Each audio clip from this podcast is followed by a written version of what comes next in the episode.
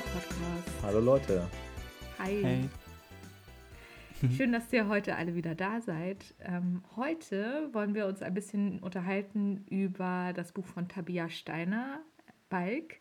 Tabia Steiner war 2017 auch im, äh, auf dem R beim Prosanuva und sie organisiert unter anderem das Literaturfestival in Thun. Ihr Buch, das ist ihr Erstlingswerk, Balk wurde auch für den Schweizer Buchpreis nominiert.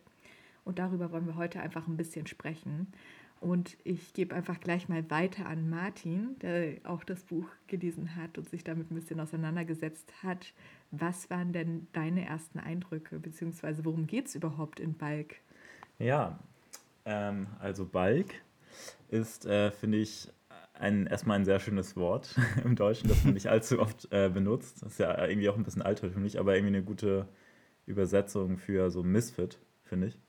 Ähm, also es geht ähm, tatsächlich um einen äh, Jungen, der so, ja, im, ähm, in der Schweiz aufwächst, oder beziehungsweise ist es in der Schweiz oder ist es genau?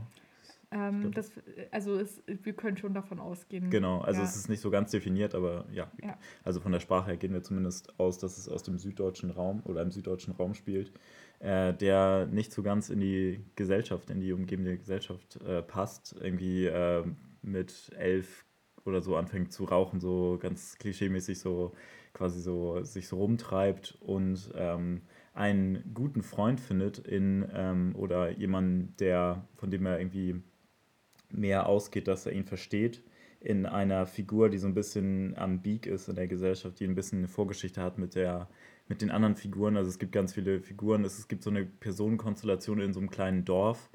Ähm, und ja, es wird da so ein ganzes äh, dichtes Netz an Stimmung aufgebaut, was äh, mich irgendwie sehr an viele andere, interessanterweise, ich kenne mich nicht so allzu sehr aus mit süddeutscher äh, Literatur, aber an viele andere so süddeutsche äh, Sachen erinnert hat, auch so Kunst an sich, irgendwie zum Beispiel irgendwie an Ulrich Seidel-Filme. Ich habe gerade so letzte Woche irgendwie nochmal einen Film von ihm gesehen, äh, Ich sehe, ich sehe, ähm, wo es um so Zwillinge geht, die ähm, in einem Haus wohnen, in einem etwas reicherem Umfeld und die, die Mutter von denen kommt so nach Hause, kommt wieder und hat, ähm, hat so eine Schönheits-OP gemacht und die äh, Kinder wissen, ähm, oder gehen irgendwie davon aus, dass die Mutter irgendwie ausgetauscht wurde. Und da geht es irgendwie auch so um so Vertrauensbrüche oder so oder den, den Entzug von Vertrauen in so Familie, für familiärem Umfeld. Und irgendwie habe ich auch das Gefühl, dass es ganz oft irgendwie so in so, äh, ich weiß auch nicht, wieso es ist, aber in so süddeutscher Literatur wird irgendwie damit so gespielt. Also äh, scheint es da, weiß ich auch nicht. Simone, Simone, du kommst doch, du kommst doch aus Süddeutschland. Ja, also auf ist es wirklich Fall. so schlimm dort? Ich, also ich glaube, das kann man so pauschal nicht beantworten. Mhm. Aber es gibt natürlich eine ganz bestimmte Atmosphäre, die nur dann entsteht, wenn man in so einem Dorf ist. Und das ist ja dann auch egal, wo das Dorf dann letzten Endes ist. Aber es gibt so eine bestimmte Stimmung von so einem ähm, christlich sozialisierten Dorf, was hier auch der Fall ist. Also man würde auch sagen, dass das auch sehr stark von Anfang an präsent ist. Und dass es eben eben auch um Schuld geht und um Sühne und wer für was die Verantwortung trägt. Also auch darüber nicht zu sprechen, was überhaupt vorgefallen ist in der Vergangenheit, ist ja auch so was Dorftypisches. Dass es so ein Allgemeinwissen gibt von so einem Ort oder von einem Dorf, das dann eben ähm, verheimlicht wird. Denn der Junge, also äh, das Balk, ja, Mhm. Das freundet sich nämlich dann äh, an im Laufe der Geschichte mit Valentin, dem Briefträger im Ort. Und dieser Briefträger war, wie du schon gesagt hast, früher der Lehrer unter anderem von der Mutter. Und ganz spannend ist eben auch die Relation von der Mutter zu, zu ihrem Kind. Äh, also es fallen in Rezensionen so Begriffe wie eben Rabenmutter und eben unangepasstes Kind und wer wa- was wer denn jetzt an dieser misslichen Lage sozusagen Schuld hat, sozusagen. Und ähm, dann eben auch noch das Verhältnis zu Valentin. Und am Anfang, wenn man Valentin in dem Buch begegnet, ist es auf jeden Fall so, dass man das Gefühl hat, auf seiner Seite zu sein, weil er ja so downtrodden ist und von der Gesellschaft ungeliebt auf gewisse Art und Weise. Mhm. Das ist alles ganz spannend. Und ähm, es gibt einige Sachen, die sehr spannend sind an dem Buch. Das eine ist eben die Sprache, die sehr, sehr ähm, karg ist auch auf mhm. gewisse Art und Weise und dann eben auch eine ganz spezielle Satzstruktur hat.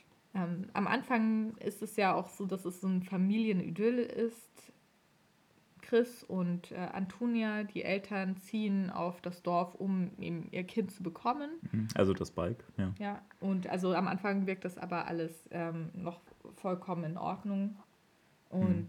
ähm, aber in so ganz kleinen Situationen mhm. kommt dann eben raus, wie, ähm, was es dafür für Probleme geben könnte und was die Schwierigkeiten sein sollte, äh, sein könnten. Und es ist so ein bisschen, und das kommt auch öfter in Rezensionen, als würde man halt ein Mikroskop auf so eine ganz kleinteilige Situation oder Atmosphäre geben. Und relativ zu Anfang war Chris äh, in der, also im Garten des Briefträgers, also bei Valentin.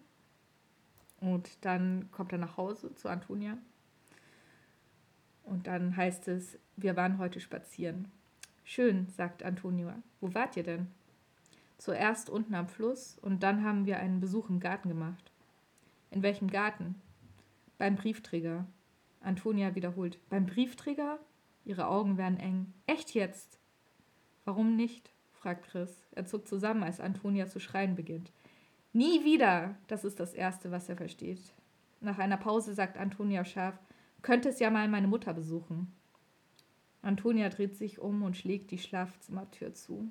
Von nebenan ruft Frau Meierhofer etwas. Es klingt, als würde sie eine Katze vertreiben. Das macht sie oft in der letzten Zeit, wenn es ihr zu laut wird. Nur hilft es niemandem. Chris bleibt eine ganze Weile sitzen. All der Streit, wie lange geht das nun schon so? Und wie oft geht es um diese blöde Geschichte mit dem Briefträger und mit Tanja? Er will ja nur wissen, wo das Problem liegt und ob es Antonia auch betrifft. Das ist doch sein gutes Recht. So kann das mit ihnen beiden jedenfalls nicht mehr lange weitergehen. Er startet den Computer, draußen ist es schon dunkel. Antonia ist immer noch nicht aus dem Schlafzimmer gekommen. Chris öffnet ein paar Seiten. Es gibt durchaus bezahlbare Wohnungen in der Stadt. Für sich allein bräuchte er nicht viel Platz. Genau. Mhm. Da gewinnt man vielleicht auch schon so ein bisschen einen Eindruck, wie die Atmosphäre so ist in dem Dorf. Das ist voll spannend, was du gerade vorgelesen hast. Und das wirkt so ein bisschen so, als würden, würden die Figuren so aneinander vorbeireden. So ein bisschen mhm. manchmal.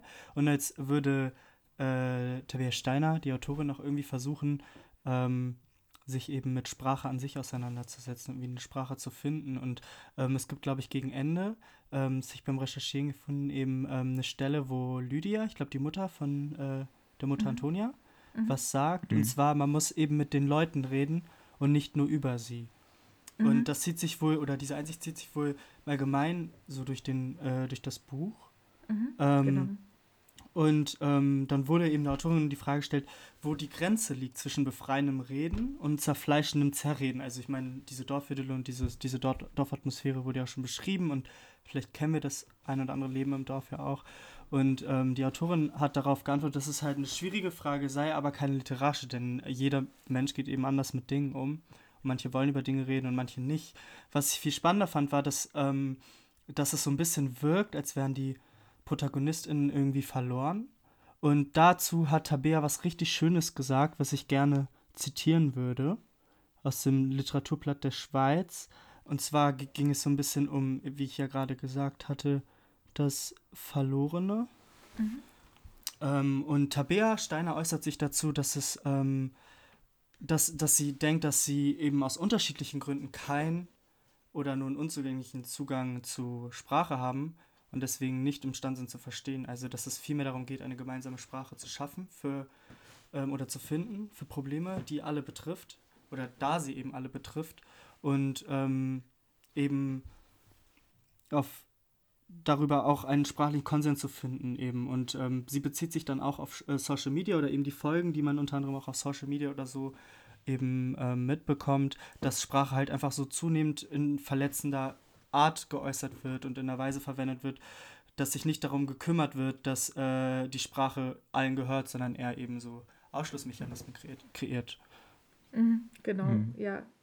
Ich glaube, das spielt eine sehr bedeutende Rolle und ich glaube, dadurch, dass eben so eine ähm, relativ, ähm, also wenn man das jetzt vergleicht, zum Beispiel mit Simons Buch, das wir besprochen haben, ist dieses Buch von Anfang an eher adjektivarm, obwohl doch sehr viel im Detail beschrieben wird. Mhm. Also adjektivarm ist vielleicht auch der falsche Ausdruck. Es ist halt, es sind einfach kurze, aneinandergereihte Stu äh, Stoccato-artige Sätze und Teilsätze.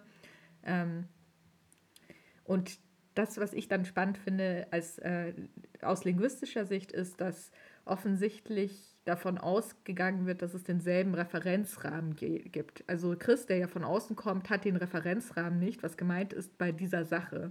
Und für Antonia ist es am Anfang schon ganz seltsam, dass er das nicht einfach weiß, weil das ist für sie einfach der offensichtliche Referenzrahmen.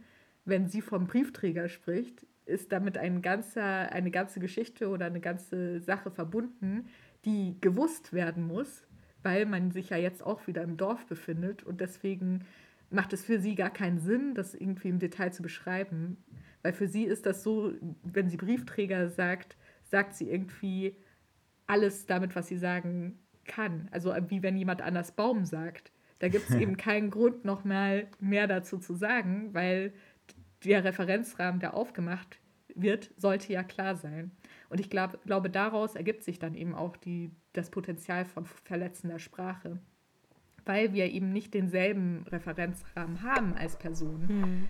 Und ähm, ja, also egal wie sehr man sich damit auseinandersetzt oder wie sehr man sich mit Linguistik auch auseinandersetzt, dass man misskommuniziert, gehört einfach zur menschlichen Existenz dazu. Die Frage ist nur, ob man bereit ist, das anzuerkennen, dass man eben oft Misskommunikation hat und die Verantwortung dafür zu übernehmen.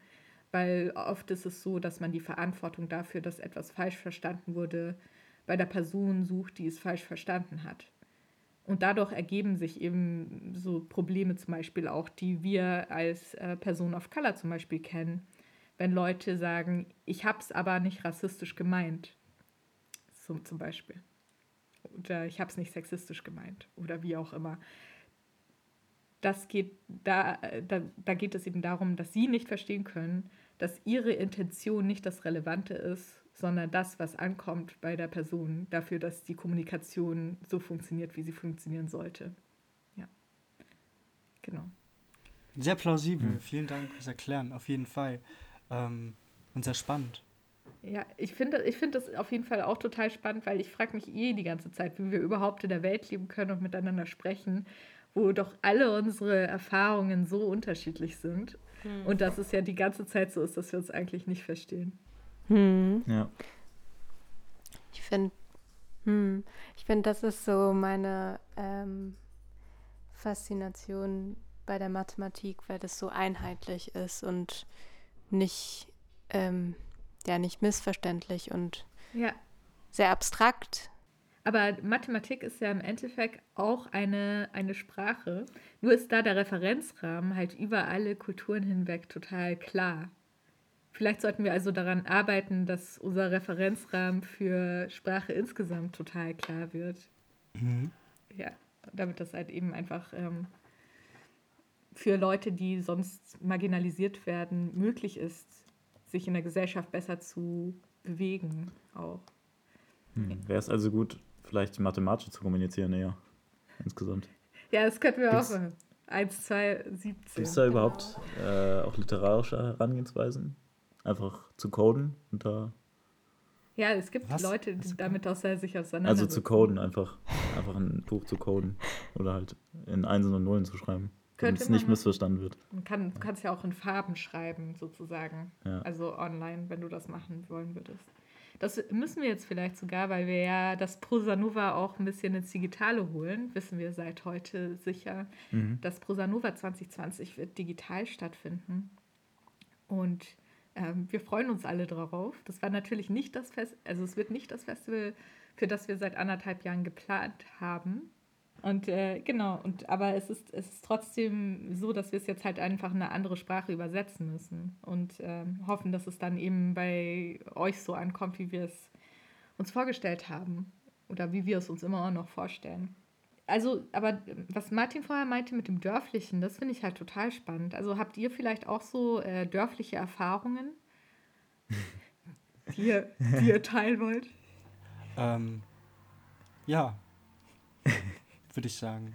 Schon. Ja, oder so irgendwie dieses, ähm, also keine Ahnung, ich fand von Anfang, bis man auch, wenn es jetzt nicht so ist wie zum Beispiel, was weiß ich, Tannöd oder sowas, wo ja halt wirklich so ein schreckliches Verbrechen passiert und das ein, ein Dorf schweigt oder so. Man kennt diese Klischeebilder, also es ist ja jetzt nicht ähm, so martialisch, aber es ist trotzdem dieses, ähm, ja, so, so ein Unbehagen, was eben auch aus dieser ähm, Nicht-Kommunikation irgendwie, finde ich, hervorgeht, also was so ein Resultat daraus ist. Also vielleicht mhm. habt ihr da irgendwelche ähm, äh, Anknüpfungspunkte. Ähm, ich, ich meinte ja schon, ja, ich kann mich auch einfach, also so kurz dazu äußern, im Sinne von, dass ich aus ähm, einem Dorf komme oder einem Dorf groß gewachsen bin. Und deswegen diese Parallelen, von denen du gerade gesprochen hast, auf jeden Fall, ähm, also so auch gewisse Erfahrungspunkte vielleicht teilen könnte, so an sich. Ähm, aber es ist natürlich nochmal je nach äh, Referenzrahmen, wie du eben gesagt hast, Simone, oder eben Erfahrungswelt auch unterschiedlich. Also was ich glaube, ähm, was sich, wie sich das Dorfleben unter anderem auch unterscheidet zum Leben in der Stadt, ist, ähm, dass es im Dorf eher so kollektives Denken gibt, ähm, dass, da, dass die individuellen ähm, Motivationen und auch Wünsche ein bisschen untergehen, um ein Gemeinwohl zu zu, also ja, um das Gemeinwohl zu schonen, um es ähm, den anderen recht zu machen, um den Ansichten, die die Gemeinde auch hat, irgendwie sich denen eher anzupassen mhm. oder ja total. Genau. Ja und vor allen Dingen ist es irgendwie halt zyklischer sozusagen. Also alles kommt halt irgendwie wieder. Also man kann den Geschichten auch also man kann der Vergangenheit irgendwie nicht entkommen. Also auch ähm, wenn Antonia irgendwie jetzt mhm. abgeschlossen hat, meinetwegen mit der Geschichte oder halt der Briefträger ist halt, okay, den gibt es halt irgendwie noch, aber dann irgendwie hat sie ihren Sohn jetzt, der und der, äh, weil er halt in diesem Dorf lebt, nimmt er jetzt irgendwie Kontakt mit diesem Briefträger auf und dann kommt die Geschichte halt wieder. Also es, sie kann dem halt nicht entfliehen, solange sie dem Dorf nicht entflieht.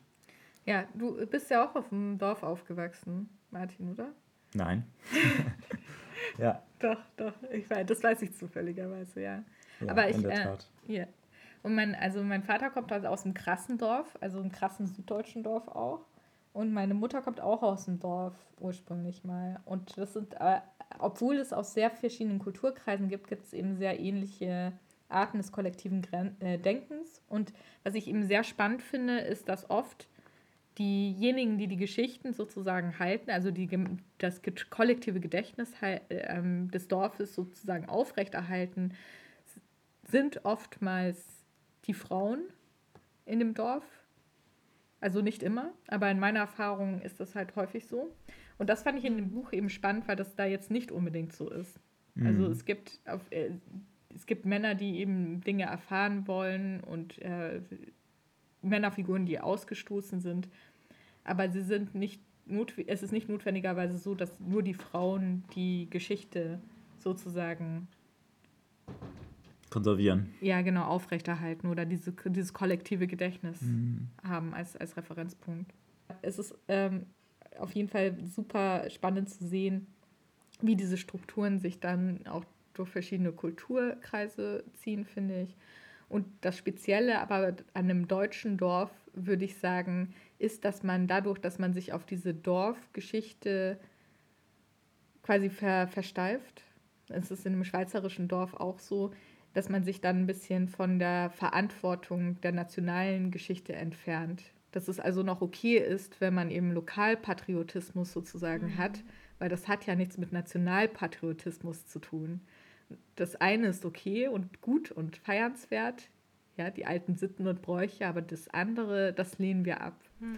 Und das ist halt eine super spannende. Ähm, und was lehnen wir ab? Dann das National? Das National, den Nationalstolz lehnen mhm. wir ja in Deutschland oder in deutschsprachigen Ländern grundsätzlich ein bisschen eher ab. Mhm. Ja. Und ich habe in der Schweiz ein bisschen das Gefühl, dass dieses ähm, dörfliche Denken oder beziehungsweise aus Gesprächen mit Personen, die aus der Schweiz kommen, äh, Selma, Norwin, Reife dürft dann gerne widersprechen, wenn das nicht so ist. Aber aus Gesprächen mit Personen, die aus der Schweiz kommen, weiß ich, dass es eben doch noch so einen anderen, dörflicheren Ansatz gibt, außerhalb von, von Zürich jetzt, der sehr viel extremer ist, weil es eben sehr viele Dörfer gibt und sehr viele sehr starke Dorfgemeinden und die ganze Politik darum ja irgendwo auch strukturiert ist. Und insofern hat es ja auch durchaus eine politische Dimension, hm. die man eben mitdenken muss. Ja. ja.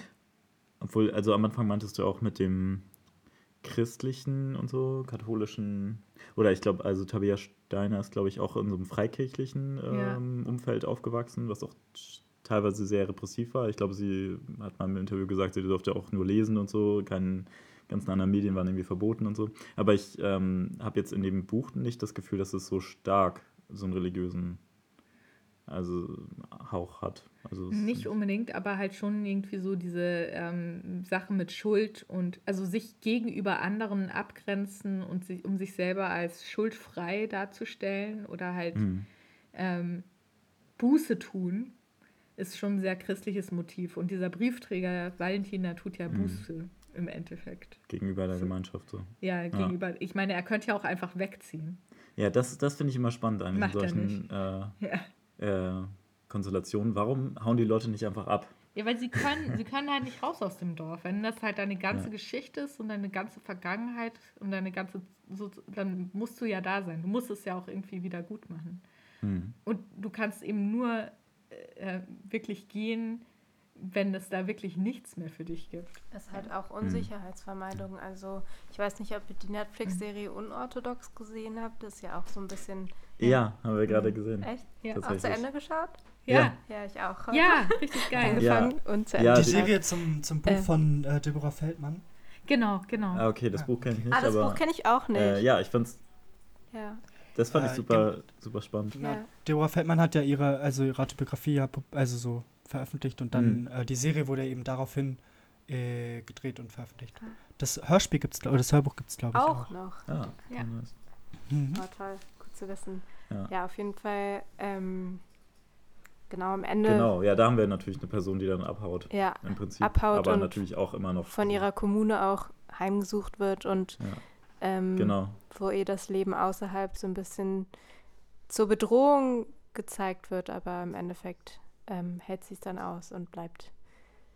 Ähm, ich glaube, da, ja, da schwingt so ein bisschen Angst einfach mit von, von dem, was man nicht kennt mhm. und von, von, von den Ängsten der Kommune in dem Sinne, ähm, die mhm. auch mit, also ja, das Leben lang irgendwie mit erziehen, ähm, so dass man überhaupt nicht abhauen möchte, weil man Angst hat außerhalb.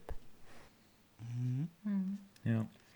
Ja, äh, es gibt auf jeden Fall noch so viel zu, zu erzählen dazu. Mhm. Ähm, aber ich glaube, für heute äh, werden wir unseren, unseren, unsere, unser Gespräch beenden, denke ich. Ja, auch aus gesundheitlichen Gründen. Aus gesundheitlichen Gründen, aber auch, weil Aufnahme, das Aufnahmegerät gerade ja. einfach ein bisschen äh, okay. zusammenbricht hier mhm. an, an, der Seite. Ähm, nächste Woche haben wir, glaube ich, einen Diskurstermin verabredet wo wir über verschiedene literarische Strömungen sprechen. Bin ich da richtig im Bilde? Cool. Äh, genau, wir werden jetzt nämlich das Format erweitern und jede Woche noch eine zweite Folge kreieren, wo wir immer eine andere Person aus der künstlerischen Leitung mit im Gespräch haben werden. Ich freue mich. Voll. Ja, voll. Krass, das ist richtig spannend. Ja. ja. Das wird spannend. Und da geht es nämlich eben auch um die AutorInnen, die auf Prosanova 2020 sein werden. Uh. Ja. Okay, nice. Ja, dann Gut. zurück alle in, in die Kommune. Ja, in die, in die Isolation, in die Quarantäne. Ja. Oh Mann. Sagt ihr eigentlich Quarantäne mit K oder mit Q? Das ist äh, sehr wichtig für mich. Quarantine. Quarantäne oder Sag's wie Mandarine. Einfach Mandarin. Quarantine.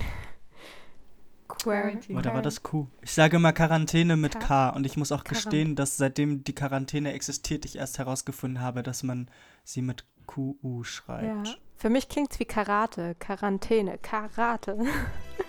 Hi, ja. Ähm, danke euch.